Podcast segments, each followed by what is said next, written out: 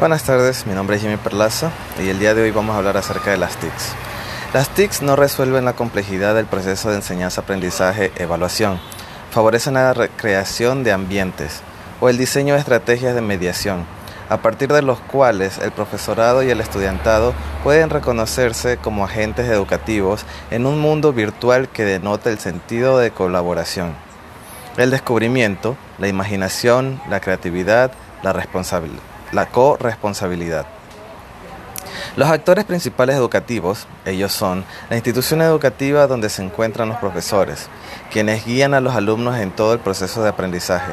los estudiantes y por último los padres, quienes apoyan y ayudan a sus hijos en este proceso.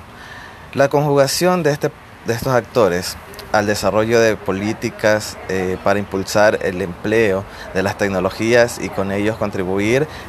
a enriquecer el proceso de enseñanza, aprendizaje, evaluación.